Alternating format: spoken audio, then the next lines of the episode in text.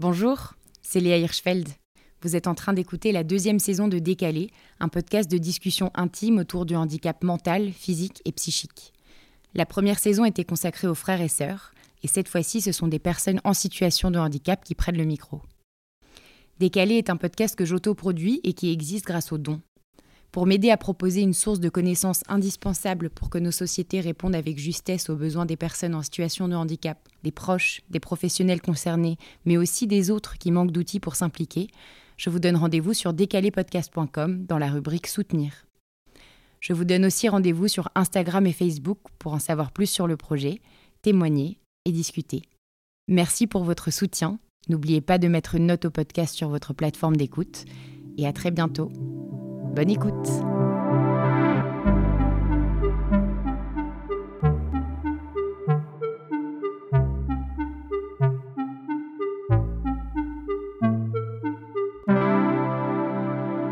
Décalé.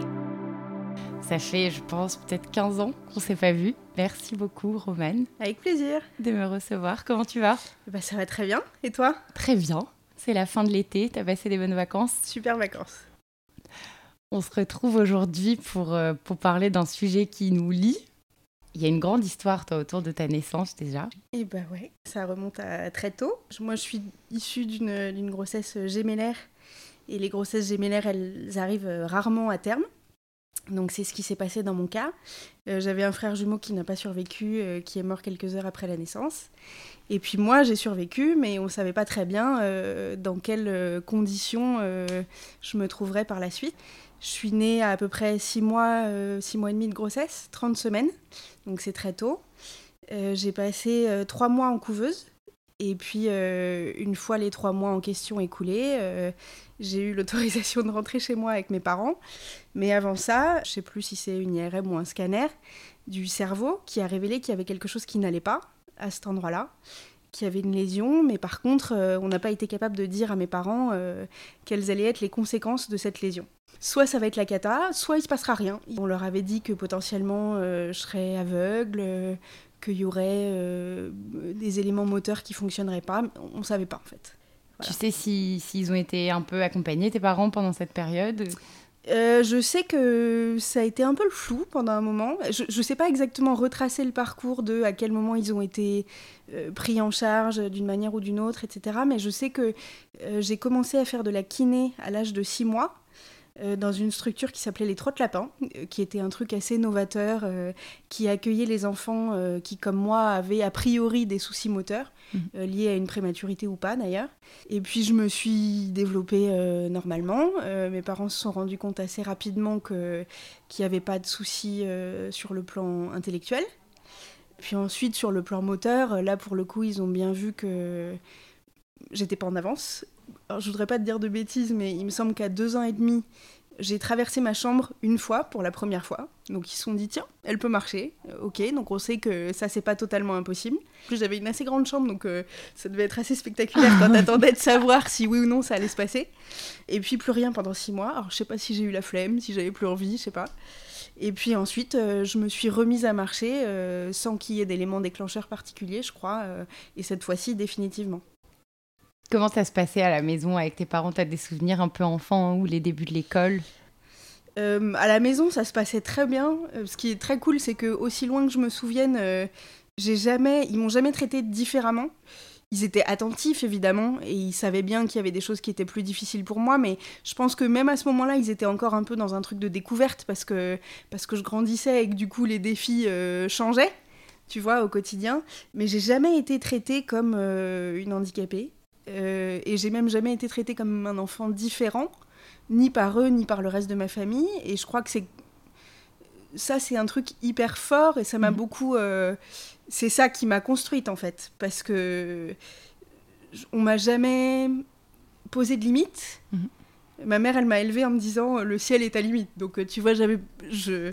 À aucun moment, on m'a dit non, ça, ça va être moyen. euh, à tel point que ils- ils ont une anecdote euh, qui raconte souvent qu'ils ont raconté à mon mariage, euh, qui dit que je sais plus si c'était en CP ou un peu plus tard où j'ai absolument tenu à faire de la danse à une époque. Ah Mais ouais. vraiment, je- tu sais, je sais Bah pas ouais. si t'avais ça les ateliers bleus en, en primaire et donc euh, ils avaient essayé de me dire que bon, est-ce que j'étais sûre, est-ce que voilà.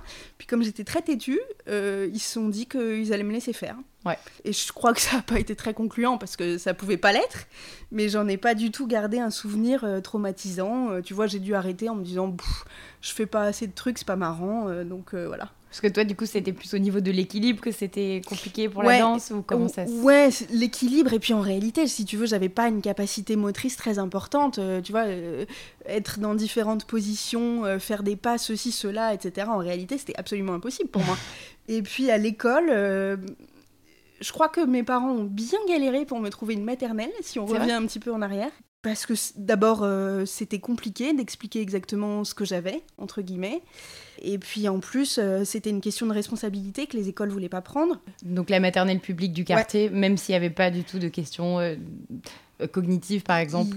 Enfin, j'en sais rien, peut-être que je reconstruis l'histoire a posteriori, mais Mm. je pense qu'ils avaient l'impression que c'était une trop grosse responsabilité. tu vois, si jamais je me cassais la figure dans la cour, je sais pas, il y avait des escaliers que je pouvais pas monter. Je, je sais pas exactement ce qui les retenait, mais je crois que ça a été difficile. Et du coup, ils euh, répondent en, en t'orientant vers euh, une structure euh, spécialisée ou vers un hôpital ou des choses comme Non, ça, ou c'est juste genre ouais, non, pas nous en fait. Bah non, je crois que c'est juste, ouais, non, pas non, nous. pas nous. Ok. Voilà. Et puis de toute façon, euh, là-dessus, ça a presque été une bonne chose parce que jamais mes parents m'auraient mise dans une structure spécialisée.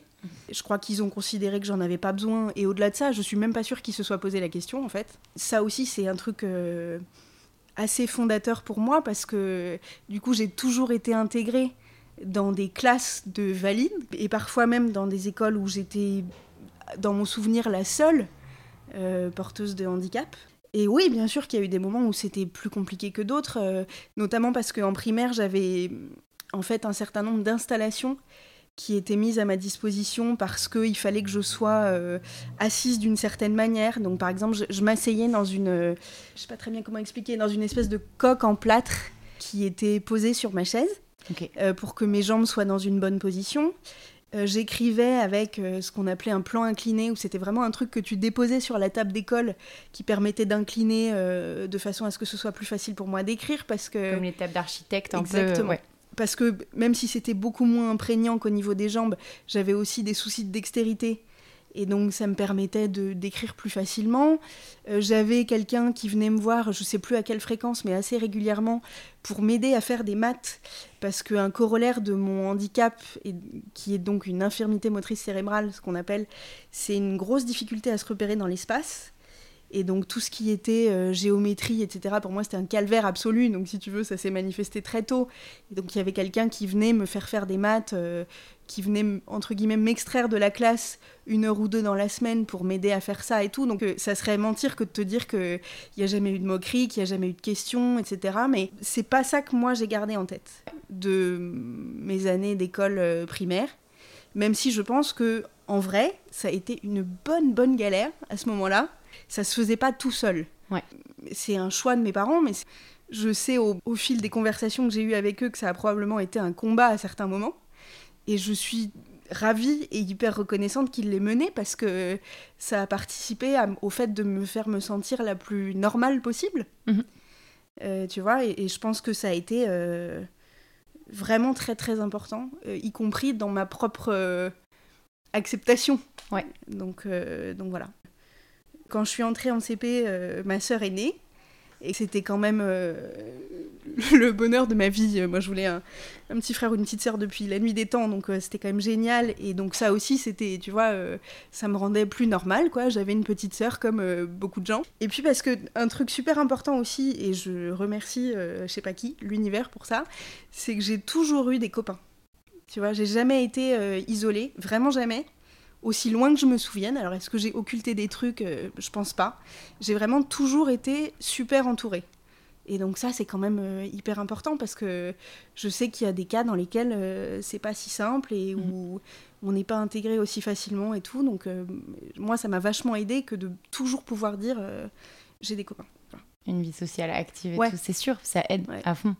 C'est clair. Bon, on se sent faire partie de, de quelque chose, quoi. Il y a Bien rien sûr. qui- Est-ce qu'il y a un moment où tu as douté de ça, du- de la question du entre guillemets normal? Oui, bien sûr. c'est encore vrai aujourd'hui. Hein. Tu vois, je dis pas que je suis anormale, mais je sais que je suis, je sais pas, que je sais pas comment on peut dire, pas classique, différente, comme tu veux. Ouais. ouais. T'as quel genre de relation avec ta sœur? C'est un peu mon, mon, pilier dans la vie, quoi.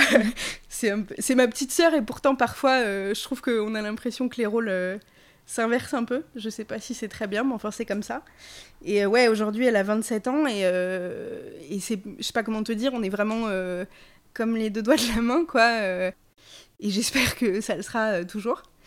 C'est quelque chose de vraiment très, très, très fort dans ma vie. Et puis, je pense qu'elle aussi, elle a vachement contribuer à, normaliser aussi ce handicap. En tout cas, elle m'a jamais donné l'impression d'avoir honte. Et j'aurais très bien pu le comprendre en fait, parce que quand t'es petit, ou même un peu moins petit, bah c'est pas évident, tu vois, t'amènes tes copains à la maison, euh, ta sœur elle est un peu différente, euh, est-ce que t'expliques, est-ce que t'expliques pas, dans, dans quel niveau de détail tu vas, parce que si tu dis euh, c'est un truc du cerveau, les gens tout de suite ils pensent que c'est hyper grave, que c'est... Alors que bon, on s'en sort, tu vois. En tout cas, on a une relation qui est pas au quotidien teintée par le handicap, mhm. même si c'est pas tout à fait juste de dire ça parce que je sais qu'elle a malgré tout euh, un instinct de protection qui est assez fort et que notamment elle, elle supporte pas euh, qu'on me dévisage dans la rue par exemple, ce qui arrive encore.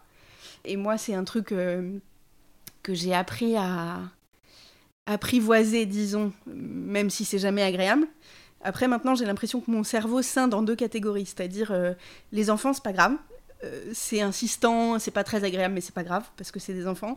En revanche, les adultes, j'ai un peu envie de les buter, faut le dire. Parce qu'il y a un moment, euh, t'es aussi censé, euh, tu vois, t'éduquer, euh, être un peu civilisé et ne pas regarder les gens comme s'ils étaient des bêtes de foire, même si je comprends très bien la curiosité.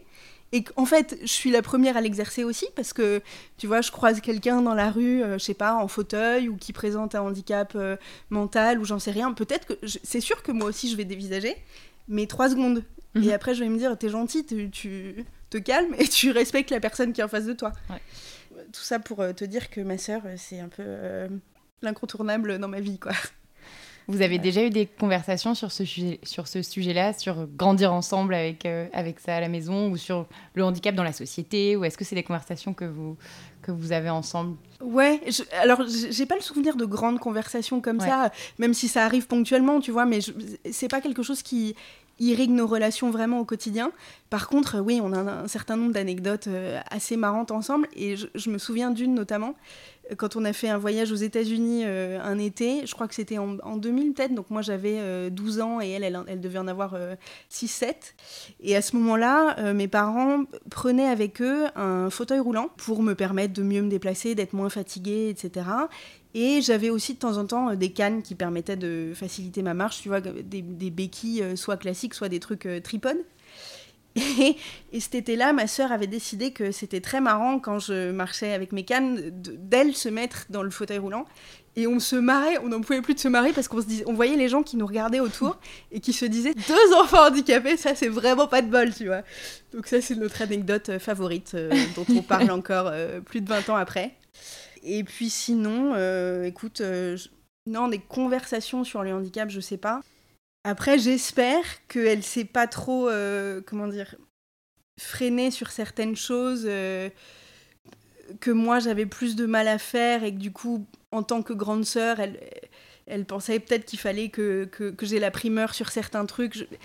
Après, ce qui me rassure, c'est que elle a une très belle vie, euh, elle est super entourée, elle a, vachement de succès euh, euh, professionnellement, c'est quelqu'un qui fait plein de choses, qui a une énergie dingue. je suis assez lucide aussi sur le fait que qu'il y a probablement parfois plus que ce qu'on te dit mhm. derrière certaines choses.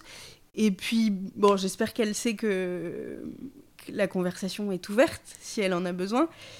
Je me souviens d'un été euh, quand j'avais 16 ans où j'ai subi une opération assez importante au niveau de tous les ce qu'on appelle les membres inférieurs, donc des, pieds aux hanches globalement, qui était un truc très lourd euh, qui permettait de me remettre d'équerre. Euh.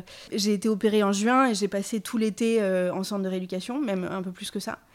Euh, et je sais que cet été-là, pour elle, euh, ça a été un calvaire euh, absolu, quoi. C'est-à-dire que mes parents avaient loué une maison pas très loin du centre de rééducation. Moi, les premiers temps, j'avais pas le droit de rentrer. Puis après, j'étais dans ce qu'on appelait un hôpital de jour. Donc j'avais le droit de venir avec eux dans la journée, mais il fallait que je reparte le soir. Et je sais que qu'elle a fait des cauchemars, qu'elle était hyper inquiète. Que... Puis tu vois, à l'époque, elle avait même pas 10 ans. donc bien sûr que ça marque. Et c'est très compliqué pour moi de, de me dire que de ma faute, indirectement, elle a subi ça. Malheureusement, j'avais pas d'emprise là-dessus. Je pense qu'il y a un truc, euh, euh, comment dire, euh, inconscient et un peu mm. inné sur le côté relation de grande sœur à petite sœur. C'est-à-dire que si, si, une devait protéger l'autre, c'était moi mm-hmm. qui aurais dû être dans cette position-là. Et là, j'étais clairement dans une position de vulnérabilité extrême, donc j'étais pas en capacité de, de préserver ma petite sœur de 9 ans. Et c'est un, j'allais dire, c'est un regret. C'est pas comme si j'avais pu y faire quelque chose, mais je trouve que le corollaire de mon type de handicap, mais j'imagine que c'est le cas pour plein d'autres types de handicap, c'est c'est la culpabilité. Mhm. C'est-à-dire que malgré toi, tu es le centre de l'attention très souvent. Euh, tu vois, on a peur que tu sois fragile d'une manière ou d'une autre, qui est un truc qui m'exaspère d'ailleurs, mais on peut pas non plus euh, reprocher aux gens d'être attentionnés.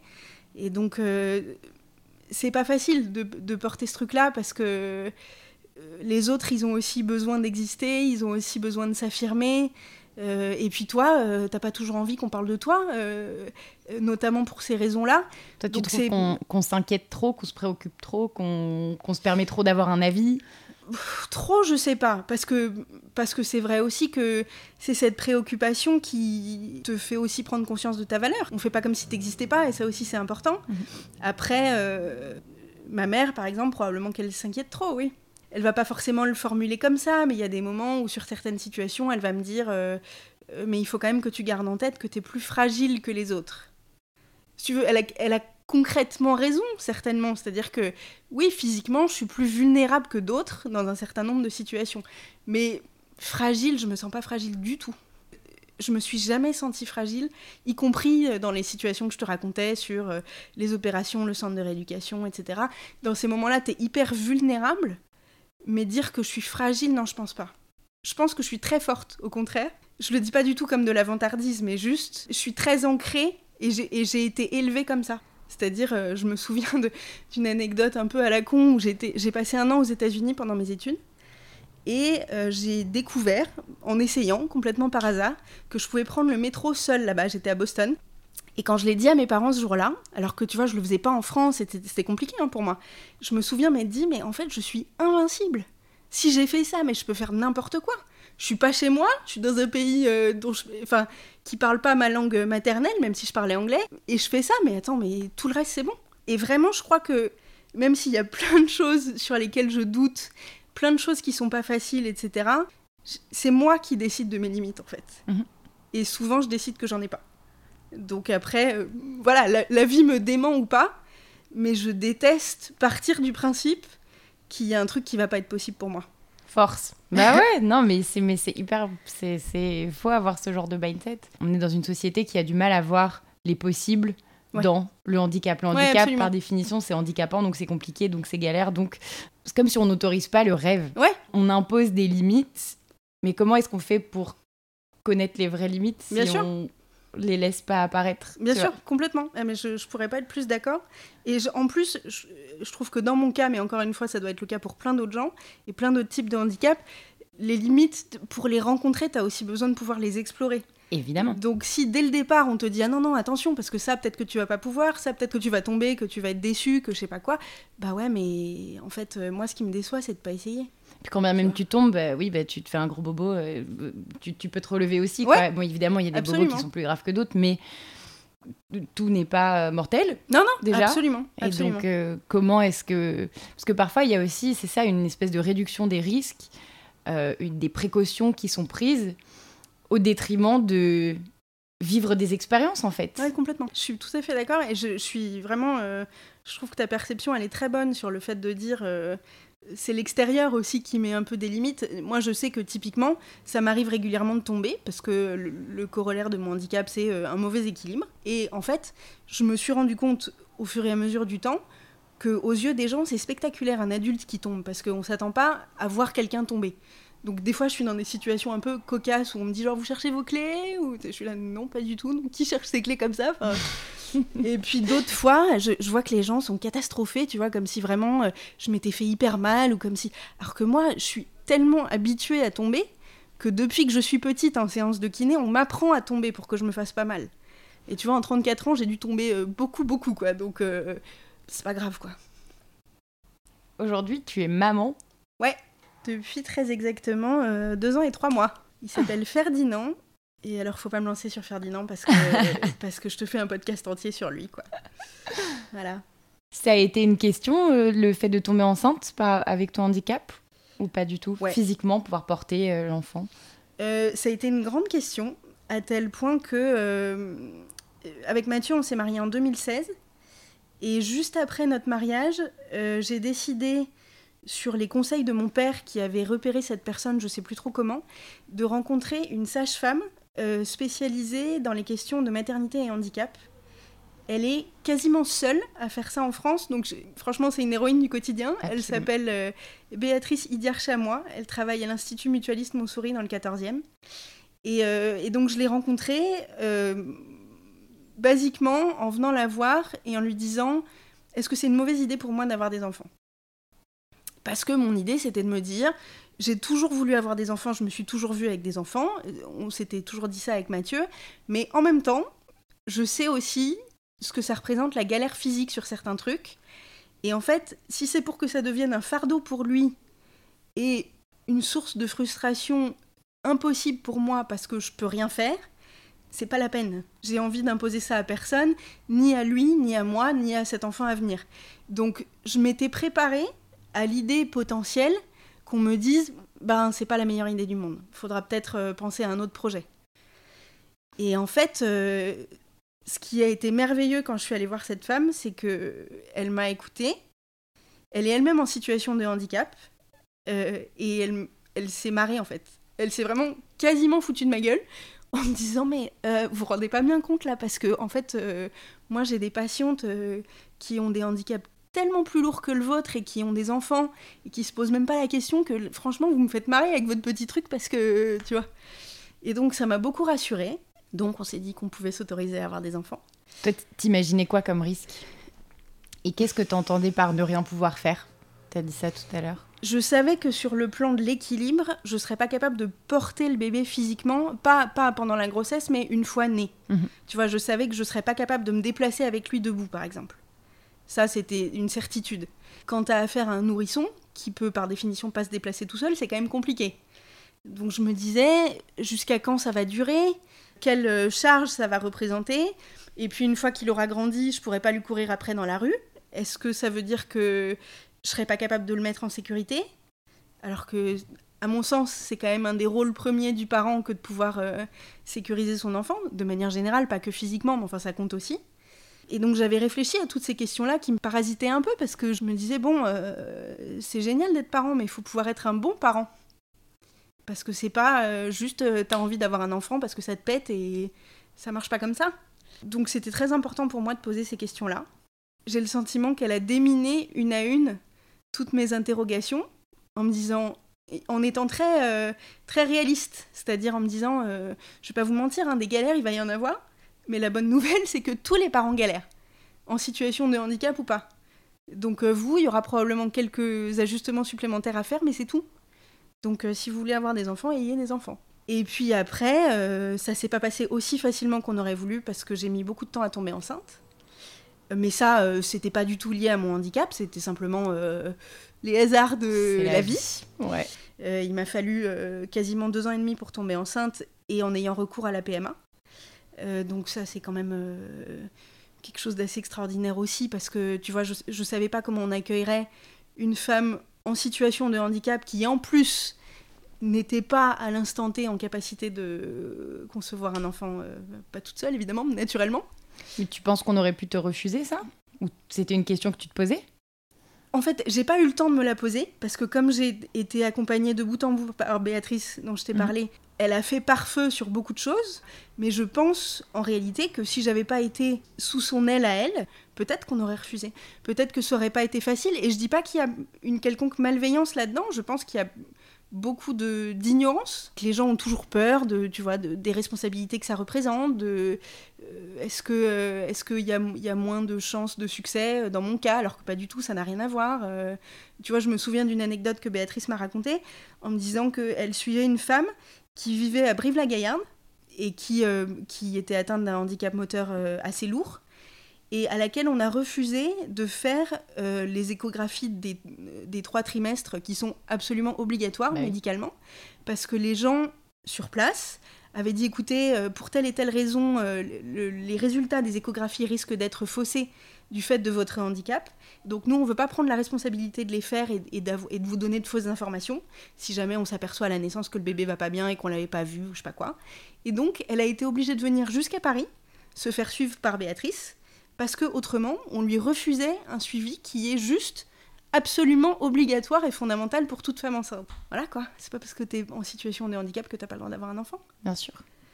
C'est absurde comme, comme situation. Et justement, tu as, d'autant plus besoin de suivi, donc tu as d'autant plus besoin de, savoir ce qui peut même être dangereux pour la mère. Il n'y a pas que l'enfant, il y a les deux. quoi. Et donc, euh, voilà, je, le, je, le, dis d'autant plus que euh, je te dis, je crois que Béatrice, elle est à peu près seule en France à faire ce qu'elle fait et, qu'elle n'a pas beaucoup de relais.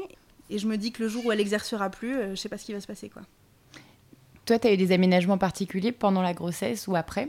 Euh, Moi, ma grosse crainte, c'était de tomber pendant la grossesse. Et puis, je craignais que ça s'accentue euh, la grossesse avançant parce que le poids que tu prends fait que ça déplace ton centre de gravité et du coup je craignais que ça soit euh, encore plus difficile pour moi en termes d'équilibre et en fait ça s'est pas passé comme ça donc euh, j'ai eu cette chance là et puis il y a aussi eu un élément assez central finalement bien que totalement inattendu c'est que le Covid s'est déclaré quand j'étais enceinte de 6 mois ce qui m'a paradoxalement beaucoup aidé parce que j'ai plus à prendre les transports pour aller au boulot. Je, prenais le métro euh, quatre fois par jour pour y aller. Et du coup, euh, c'était très rassurant pour moi de limiter euh, les occasions de tomber ou les occasions d'être bousculée, etc. Donc là-dessus, j'ai pu prendre soin de ma grossesse, entre guillemets, notamment sur le dernier trimestre. mais c'était quelque chose qui était appliqué à tout le monde, puisque tout le monde était confiné à ce moment-là. Mhm. Et de fait, c'est un peu égoïste, hein, j'en ai conscience, mais ça a rendu les choses beaucoup plus faciles pour moi parce que j'avais pas à me dire moi je vais devoir demander à être en télétravail pendant que tout le monde euh, est encore au bureau, tu vois, j'avais très peur de m'exclure, très peur de manquer des choses. En fait, ça a été un peu une bénédiction que tout le monde s'arrête au même moment. Évidemment, je mets des guillemets, hein, je dis pas que c'était fun, mais là-dessus, ça m'a beaucoup aidé. Et avec l'arrivée de Ferdinand, est-ce qu'il y a eu des surprises que vous, vous anticipiez, j'imagine? Euh, Ouais, enfin, on anticipe, mais enfin, t'es jamais prêt avant d'être prêt. Hein. C'est-à-dire que tu, penses à plein de trucs et en réalité, tu es bien, bien largué une fois que l'enfant arrive. D'abord, euh, ça a été quand même assez indescriptible comme niveau de, bonheur. Euh, j'imagine que toutes les mères diraient ça, enfin beaucoup de mères, mais en tout cas, vraiment, c'était un truc, moi, c'était je crois pas avoir vécu quelque chose d'aussi fort dans ma vie, quoi. Et puis après, euh, oui, bien sûr qu'il y a eu de la frustration, même pour les trucs que j'avais anticipés. C'est-à-dire que ne pas pouvoir le porter, encore une fois, me déplacer avec lui debout quand il était tout petit, bah, c'est un calvaire parce que tu es obligé de tout prévoir. Tu vois, il avait un, un, transat euh, en hauteur que je traînais pour pouvoir le déplacer d'une pièce à l'autre de l'appartement. Pourtant, on peut pas dire que ce soit très grand ici, mais malgré tout, euh, il fallait que je trouve une solution. Et puis parfois, ça n'allait pas, donc il fallait que je le remette dans sa poussette, mais pour faire un mètre et demi. Donc c'est beaucoup de logistique pour rien, tu vois, pour un déplacement qui, toi, t'aurait pris un quart de seconde, quoi. Donc ça, c'est hyper frustrant. Et puis il y a eu des moments euh, durs aussi euh, plus tard, c'est-à-dire quand il a commencé à marcher, où là, clairement, même en commençant à marcher, parfois il était plus rapide que moi. Je pouvais pas lui courir après. Et un enfant tout petit, euh, c'est mille dangers à la seconde, quoi. Donc euh, ça, c'était très dur parce que, parce que tu te sens complètement impuissant.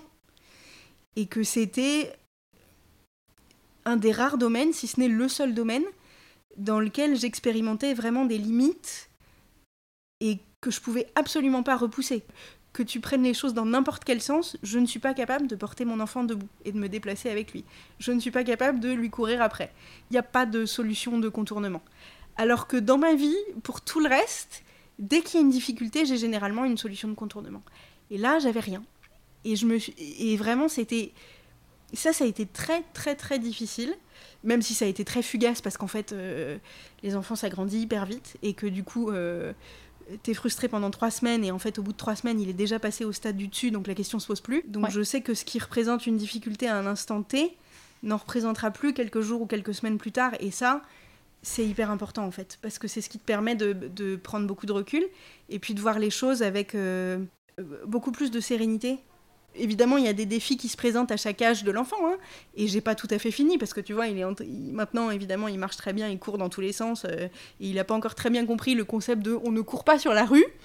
Donc, euh, donc bien sûr que ça, c'est encore un challenge. Et que par exemple, euh, pour l'emmener à la crèche qui est à 100 mètres d'ici, je continue malgré tout à l'emmener en poussette parce que c'est encore trop dangereux de parier sur le fait qu'il va m'écouter quand je lui demande de me donner la main. Mhm. donc il va falloir attendre encore un peu. Et bien sûr que ça, c'est frustrant aussi parce que par ailleurs c'est un petit garçon qui sait faire tellement de trucs et qui est tellement vif et que, que tu as l'impression de le, brider parfois, et ça c'est très énervant.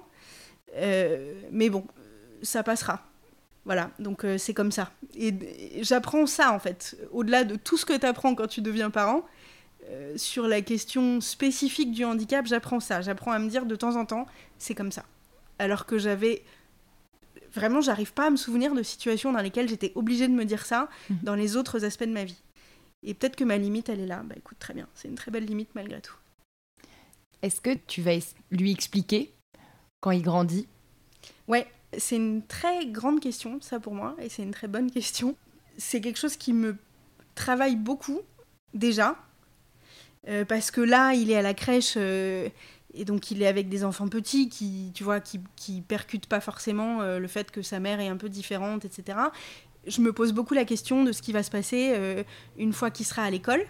Pas forcément maternelle, mais peut-être primaire, où je me souviens que c'est là que moi, on a commencé à me poser des questions.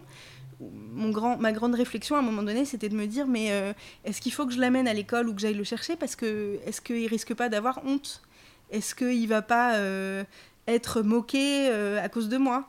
Est-ce qu'il va pas euh, absolument vouloir défendre sa maman alors que je considère que c'est pas à lui de me protéger, c'est à moi de le protéger Sauf que tu as des réactions un peu instinctives euh, et que je pourrais pas empêcher ça. Mais à mon sens, euh, c'est pas son rôle et ça devrait pas être son problème. Et je suis consciente que malgré tout, quoi que je fasse, il y a un moment dans sa vie où ça va être son problème. Et ça, c'est un truc c'est une part euh, non négligeable de ma culpabilité de mère sur le côté je veux que mon enfant soit un enfant et que donc il soit le plus insouciant possible, le plus longtemps possible. Et de fait, ça, ça va le rattraper relativement rapidement. Donc j'espère que le moment venu, euh, je trouverai les mots adéquats pour, pour, qu'il comprenne et pour pour qu'il soit serein pour que ça lui fasse pas de peine, pour qu'il ait pas envie de casser la gueule des gens qui lui parleront de sa mère plus ou moins gentiment. Alors ce qui est fou, c'est que je sais qu'il a déjà compris plein de trucs. Il sait qu'il faut pas courir dans certaines circonstances quand il est seul avec moi. Il sait que euh, de temps en temps, j'utilise une canne pour traverser quand il y a des rues que je trouve larges, dans lesquelles je suis pas euh, à l'aise, etc. Euh, ma canne, c'est son pote, quoi. Il, la prend lui-même de temps en temps. C'est trop marrant parce qu'elle est plus grande que lui, donc il y a des trucs tu vois, il, a intégré déjà un certain nombre de trucs. Et en fait, je pense depuis tout bébé qu'il a compris très vite euh, qu'il y avait quelque chose d'un peu différent, notamment parce que il n'a jamais réclamé de venir dans mes bras quand j'étais debout, par exemple, et que j'avais pas de possibilité d'être vraiment stable et tout. Il, a toujours fait quand j'étais assise, quand j'étais euh, capable de le recevoir, entre mhm. guillemets. Et je vois bien qu'il fait la différence, puisque avec Mathieu, qui est totalement valide, il réclamait les bras euh, n'importe quand, comme n'importe quel enfant. Tu disais tout à l'heure que pendant le Covid, ça avait été hum, finalement, entre guillemets, une bénédiction de pouvoir rester à la maison pendant ton dernier trimestre de grossesse, parce que euh, tu n'aurais pas à être justifié auprès du travail. En fait, c'est moi qui le vois comme ça. Euh, l'entreprise dans laquelle je travaille est hyper bienveillante de manière générale, mais avec moi en particulier sur ces questions. J'ai vraiment jamais eu à me plaindre de quoi que ce soit. Et je pense que ça aussi, c'est important de le dire parce que je suis pas sûre que ça soit pareil partout. Mais oui, moi, je me mettais beaucoup de pression sur le côté, euh, en plus des spécificités qui peuvent être les miennes, même si elles s'expriment très peu dans le cadre du travail, euh, dire, euh, bah voilà, je suis porteuse de ce handicap-là, mais en plus, quand je suis enceinte, bah, je peux pas, je peux pas être là jusqu'au bout, ou j'en sais rien, tu vois. et du coup, le confinement, ça a permis de gommer ça. Et ça a permis même de me normalisé, entre guillemets, étant donné que tout le monde était chez soi. donc la question se posait plus.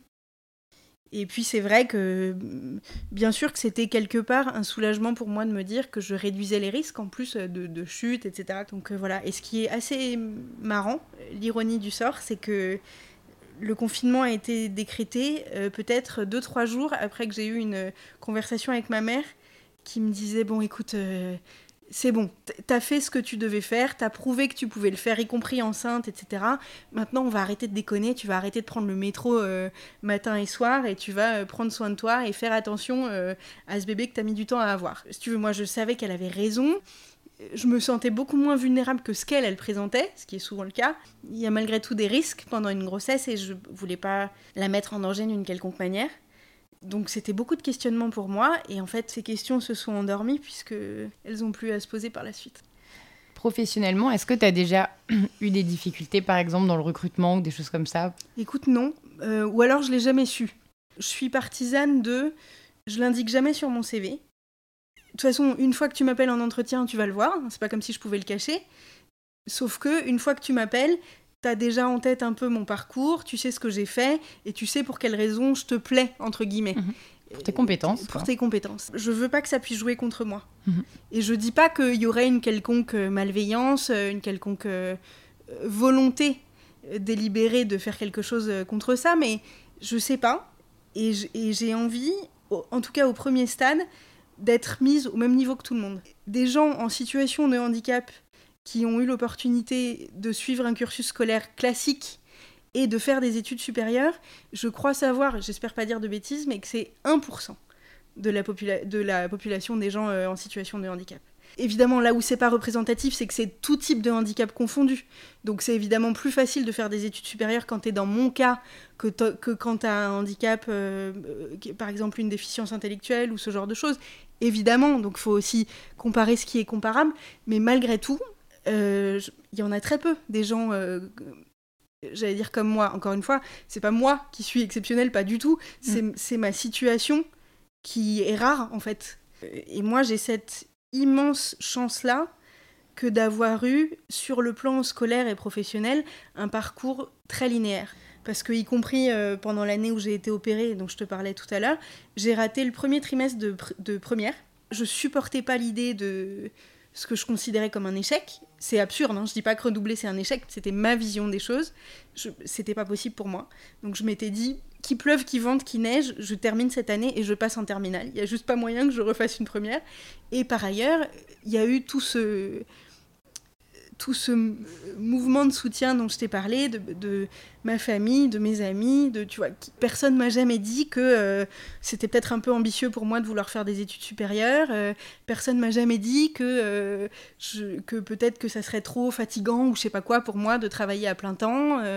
personne n'a jamais cherché à me mettre des barrières là-dessus, sauf une euh, institution, entre guillemets, que j'avais été voir euh, au moment où je me posais des questions sur le fait d'avoir des enfants, je te parlais tout à l'heure, qui était un peu spécialisée dans ces questions-là, bref, euh, et qui m'avait demandé quelle était ma situation. Et quand ils ont compris que je travaillais à temps plein, notamment, ils sont tombés des nues parce que je pense que c'était un truc auquel ils étaient très peu confrontés, mais pour les raisons dont je te parlais tout à l'heure, c'est-à-dire que malheureusement, des gens en situation de handicap qui ont la possibilité de bosser de manière classique, il y en a peu. Donc je me sentais un peu regardée comme un animal de foire, mais il en reste pas moins que je les comprends parce que c'est pas du tout la situation normale. Il ne s'agit pas de nier euh, les difficultés qui peuvent advenir, euh, il ne s'agit pas de nier le fait que parfois la lourdeur de tel ou tel handicap fait que tu peux pas euh, aspirer à, avoir une vie professionnelle euh, classique, etc. Donc je suis pas du tout en train de dire que tout est rose et qu'il suffit de vouloir pour pouvoir. C'est pas du tout ça.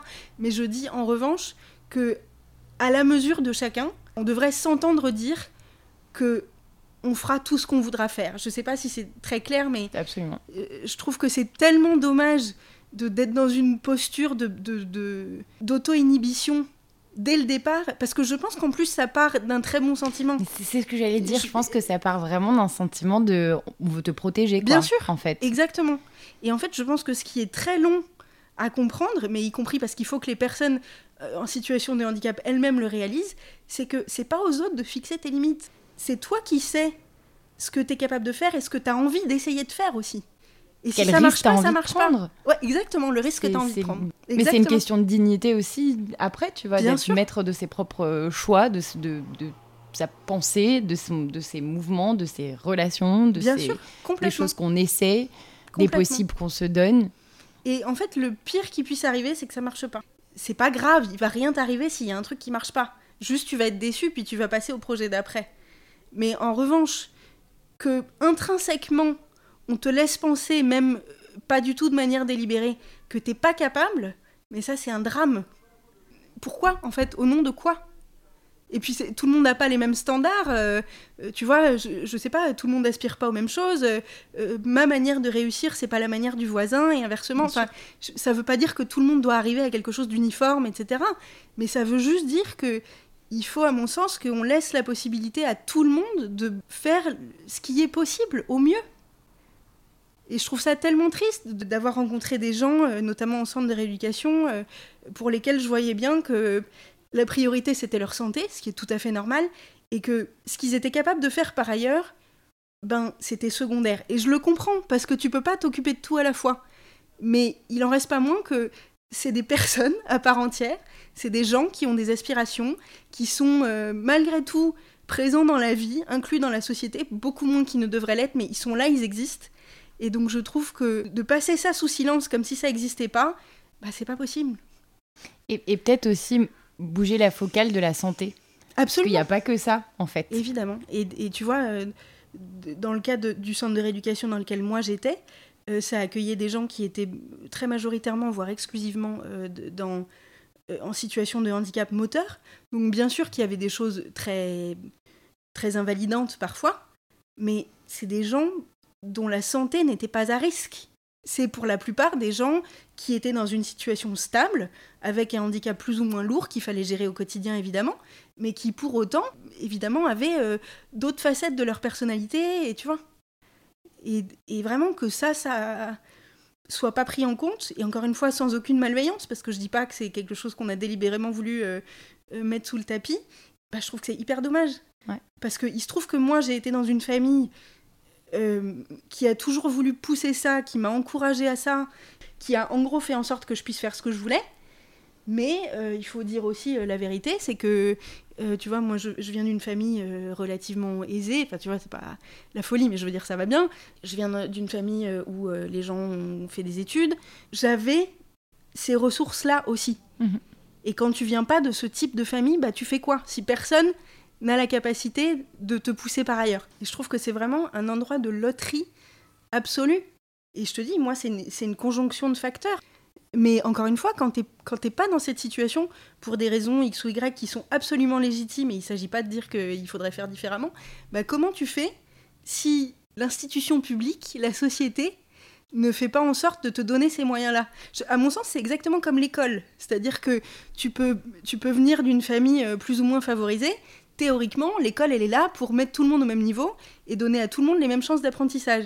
Ben, je trouve que c'est exactement la même chose. Quand, quand tu viens de familles très disparates sur ces questions-là, eh ben, la société devrait te donner l'opportunité de grandir autant que tu peux grandir et d'exploiter l'entièreté de ton potentiel, quel qu'il soit. Puisqu'encore une fois, il n'est pas question de dire que la réussite c'est ci ou ça, c'est hyper variable en fonction des gens, quoi. Et je trouve que qu'on n'ait pas ça, c'est un gros problème. Et que c'est beaucoup de, beaucoup de charge mentale supplémentaire euh, par rapport à des gens valides, euh, que de se poser la question de savoir euh, si tu vas être accueilli correctement dans tel ou tel endroit, si tu vas pouvoir te déplacer, si tu vois, je, suis incapable d'être exhaustive sur le, type de difficultés que tu peux rencontrer selon les handicaps, mais pourquoi il faudrait absolument que tu aies à réfléchir à tout ça? Pourquoi est-ce que la société peut pas prendre en charge une partie de ton questionnement Et je dis pas qu'il faut tout attendre, c'est pas ça. Mais je dis que bon, il y a des choses qui peuvent être euh, pour Pensez. lesquelles on devrait pouvoir te relayer. Mhm. Ouais. Donc euh, voilà. Je pense que c'est un réflexe, malheureusement. Je pense que c'est devenu un, c'est un sujet qui a tellement été occulté de génération en génération et on a la sensation que ça, enfin, que ça n'intéresse que euh, les concernés, etc. Ouais. Alors que c'est un sujet global, en fait. Ça, ça nous concerne euh, absolument tous. Alors évidemment que les problèmes des uns et des autres ne, ne, ne concernent pas euh, tout le monde, mais il y a, y a, quand même, une, je trouve, une, une, responsabilité globale. Et puis, on a besoin les uns des autres. Et puis, mais je pense qu'on s'est efforcé à créer quelque chose d'homogène qui rassure. Ouais, complètement. une, espèce de cadre dans lequel, si tu rentres, ça va aller. Et on essaye un petit peu tous, autant que possible, de se persuader qu'on est dedans et que, et que ça va aller. Et du coup, il n'y a pas de place pour euh, ce qui défie, en fait, ce, cadre. Absolument. Je, franchement, j'aurais pas dit mieux. Il y a cette question de euh, comment tu fais pour euh, inclure des gens qui, pour toute une variété de raisons, rentrent pas dans le moule que tu as prévu au départ. Et en fait, je trouve que quand tu regardes de plus près, personne ne rentre pleinement dans ce moule, handicap ou pas. Donc évidemment, quand tu es concerné par le handicap d'une façon ou d'une autre, bah, c'est encore plus prégnant. C'est marrant parce que je, commence tout juste à accepter d'y réfléchir davantage. Pendant très longtemps, euh, j'ai eu une réaction, euh, j'ose pas trop le dire, mais j'ai eu une réaction de rejet très forte où je considérais que c'était pas moi. Tu vois, euh, les personnes handicapées, tout ça, etc. Je voyais bien qu'il y avait un lien, mais je, c'était pas mon truc quelque part. C'est un peu absurde de dire ça, mais c'était pas moi. Je voulais pas qu'on m'y assimile. Euh, moi, je me je me considérais pas comme ça. Je voulais surtout pas qu'on me définisse comme ça. Donc bon, voilà. C'est à tel point même que pendant très longtemps, mais jusqu'à vraiment hyper tard, j'étais persuadée que si je parlais pas de mon handicap, ils se voyaient pas. Mais c'était une conviction hyper profonde. Hein, mais je te parle de ça. Euh, je sais pas, j'ai peut-être réalisé ça vers 20 ans. Euh, et donc, du coup, dès qu'on me posait une question, par exemple, qu'on me demandait ce qui m'était arrivé, des fois, je me, le prenais complètement dans la tronche parce que je me disais, mais comment, comment il sait, en fait, parce que je lui en ai pas parlé. Et puis après, tu réfléchis deux secondes et tu te dis, ah oui, c'est vrai que peut-être qu'il y a quand même quelque chose. Oui, parce que tu t'es pas construite avec cette condition-là, ça t'a pas conditionné, ça, oui, ça fait partie de, des choses ah avec lesquelles tu dois adapter ton quotidien, mais c'est pas. Ouais, mais, mais, en fait. Ça te détermine pas Non, ça, te... ça me détermine pas, vraiment pas. Et en fait, si tu veux, pour moi, c'est. Euh, voilà, je suis porteuse de ce handicap-là, au même titre que euh, j'ai les yeux bleus. Enfin, tu vois, c'est, c'est une donnée mhm. comme une autre. Ouais. Et en fait, je, je comprends maintenant euh, ce, qui a été très difficile pour moi de comprendre pendant longtemps, c'est que pour les gens, tant qu'ils te connaissent pas, tant qu'ils n'ont pas discuté un petit peu avec toi, tant qu'ils n'ont pas défriché un peu le truc, ben c'est quand même la première chose qu'ils voient. Et, la manière de les aider à passer au-dessus, c'est d'entamer cette discussion, c'est de, tu vois, de lever les, doutes ou les inquiétudes potentielles, etc. Mais moi, pendant très longtemps, j'étais hyper véhémente. Euh, je trouvais ça même absurde qu'on me pose la question parfois. J'ai envie de dire, mais c'est pas parce que ça se voit que ça fait partie du domaine public, euh, tu vois. Euh, je sais pas, c'est comme toucher le ventre d'une femme enceinte qui t'a rien demandé. C'est pas parce que ça se voit que c'est à toi, quoi, et que tu peux faire ce que tu veux. Et, et bon, moi, ça allait encore plus loin, puisque je considérais que ça se voyait pas, mais c'était débile. On va pas se mentir, bien sûr que je fais partie des personnes handicapées. Bien sûr. Mais le truc, c'est que je pense qu'on en a fait tellement un espèce de énorme parapluie fourre-tout. Moi, parfois, on me dit Ah, mais ton frère, il est autiste. Je suis genre Non, il est pas autiste, il est non diagnostiqué. Ouais, enfin, euh, c'est juste pour pas le dire, mais euh, en fait, il est autiste. Et t'es genre. Ah ouais, quand même. Ouais, mais en fait, euh, non. Et d'ailleurs, moi, j'aime bien qu'il soit pas diagnostiqué parce que ça veut dire que tout est possible. Ouais, en fait, genre, il n'y a, pas de, y a pas de, de truc spécifique, il est pas enfermé dans un diagnostic. Et c'est très particulier. Il y a des familles qui sont hyper rassurées quand on a enfin un diagnostic parce que ça explique enfin ce qui se passe, ce qui s'est passé. On, peut, on peut mettre des mots dessus, donc c'est safe c'est normal. Bien sûr. Ça existe. C'est balisé. C'est arrivé à d'autres. qu'on a compris. Ça va. Alors que moi, j'en ai, beaucoup discuté avec, avec ma mère, notamment, qui, qui m'a souvent dit que entendre dire le mot handicap, que je suis la première à avoir prononcé à la maison d'ailleurs, c'était. C'était pas possible en fait. Elle avait l'impression qu'on lui mettait des barreaux, qu'on l'enfermait dans quelque chose alors qu'on savait même pas ce qu'il ce était en train de devenir quoi. Ouais, je comprends très bien. Et c'est. Ouais. Et ça, je pense que c'est vraiment assez. Ça dépend vraiment des gens, quoi. Quand ça va en soulager certains, ça va en horrifier d'autres. Quand ça. Plein de questions sur les mots, quoi. Plein de gens qui disent non, on dit pas différent, non, on dit pas déficient, non, on dit pas ceci, si on dit cela. Il y a plein de questions autour de la rhétorique. C'est tellement tabou qu'on sait pas vraiment comment nommer. Certaines personnes sont plus sensibles à certains termes que d'autres. Et c'est très difficile, du coup, même parfois d'avoir des, conversations, quoi, parce qu'on a peur de nommer. Bien sûr.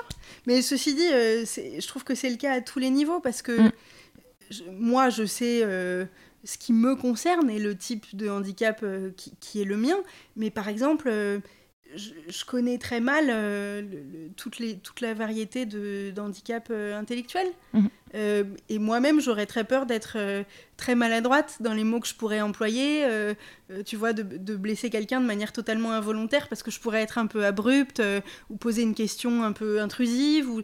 En fait, tu es toujours le l'ignorant de quelqu'un, entre guillemets. Absolument. Et, euh, et, quand ça touche à la question du handicap, bah, c'est forcément quelque chose de très intime, parfois quelque chose de douloureux. Euh, donc c'est pas pas facile de savoir où se situer, mais c'est le cas vraiment dans, dans, dans, plein de situations, y compris entre personnes handicapées. Donc euh, et tu vois, moi je, je m'aperçois que je depuis le début de notre conversation, je te dis personne handicapée, personne en situation de handicap, etc. Je cherche pas du tout à faire des, des circonvolutions mais il n'y a pas de termes qui me conviennent, en fait. Euh, parce que pareil, je, suis assez d'accord avec ce que dit ta mère. Je trouve que c'est un le mot de handicap, c'est quelque chose de tellement fourre-tout, puis de tellement euh, enfermant potentiellement que voilà. Et en même temps, d'un point de vue purement sémantique, bah qu'est-ce que tu as d'autre, tu vois? Ouais, faut pouvoir dire le mot. Quoi, voilà, faut pouvoir désigner la question, le phénomène. Euh. Je me souviens que quand j'étais petite, c'était insupportable pour moi qu'on parle de moi comme étant handicapée. Vraiment, c'était la pire insulte, quoi. Et puis en grandissant, ben, c'est toujours pas ce qui me définit, mais d'un autre côté, ça existe. C'est comme ça, ça sera comme ça tout le temps, ça sera comme ça toute ma vie. Il faut bien pouvoir se rejoindre euh, sur un mot. Au moins, on sait vaguement de quoi on parle. Euh, il y a encore du taf, quoi. Ouais. Est-ce que quand je t'ai proposé de faire partie de, de Décalé, tu as pensé à des sujets que tu aimerais aborder? Bah, je suis contente d'avoir eu l'opportunité de parler de ma sœur parce que c'était euh, assez fondamental et puis ma famille de manière générale euh, et mes parents aussi euh, parce que ils sont enfin c'est très bateau de dire ça mais évidemment je ne serais pas ce que je suis aujourd'hui sans eux clairement pas. Ils ont été fondamentaux dans tout ça. Et puis au-delà de ça ce, ce qu'on s'est dit sur c'est à chacun de déterminer ses propres limites, voire de décider qu'il n'en a pas. Euh, je trouve que c'est tellement important. Euh, et encore une fois, je vais être super claire sur le fait que je nie pas les difficultés qui existent. Euh, parce que je, sais ce que c'est, je suis concernée moi aussi, je, je prétends pas que, c'est quelque chose dont il faut faire abstraction. Mais pour autant, je trouve qu'il faudrait trouver un moyen d'accompagner chacun à développer tout son potentiel, quel qu'il soit. Et ça, c'est pas. Euh, je trouve que ça se fait pas suffisamment aujourd'hui encore. Alors, c'est un peu une. C'est un peu une incantation, hein, parce que je sais pas euh, quels sont les moyens qu'on pourrait mettre en place. À mon avis, c'est une réflexion à mener de très grande envergure, etc. Et ça touche euh, plein de pans de la société. Mais malgré tout, voilà, si, chacun pouvait déjà avoir à l'esprit ce que moi, on m'a inculqué toute ma vie, c'est-à-dire vraiment le ciel est à limite, eh ben ça serait génial. Et encore une fois, on s'en fout de l'aspect de cette limite. C'est-à-dire, moi, on va être très clair, je serai jamais dans ces étoiles. Hein. Que, que, quelle que soit la manière dont j'essaye, etc. Mais je m'en fous, c'est pas grave. Mes limites à moi, elles se situent ailleurs, voire, je t'ai dit, je considère qu'elles se situent pas, en fait, parce que je fais autre chose. Donc euh, voilà. Merci. Merci Léa. Merci beaucoup. C'était trop bien. merci. Bah, merci à toi, je suis super contente. Chères auditrices, chers auditeurs, merci de nous avoir écoutés. J'espère que cet épisode vous a plu, aidé, pourquoi pas un peu bousculé et surtout qu'il donnera lieu à des discussions. C'est le plus important. J'ai conscience que ces sujets réveillent des émotions fortes et qu'ils pourront déranger même les premiers concernés. Notre monde est rempli de contradictions et mon intention est que nous puissions discuter et travailler ensemble à lever le voile sur des vérités difficiles. Merci à celles et ceux qui parleront de ce podcast et le soutiendront. Je vous donne rendez-vous sur décalépodcast.com pour en apprendre plus sur le projet et pourquoi pas faire un don. Je vous donne aussi rendez-vous sur Instagram et Facebook pour discuter. C'était Léa Hirschfeld sur Décalé. À très bientôt pour les prochains épisodes. Bye Décalé.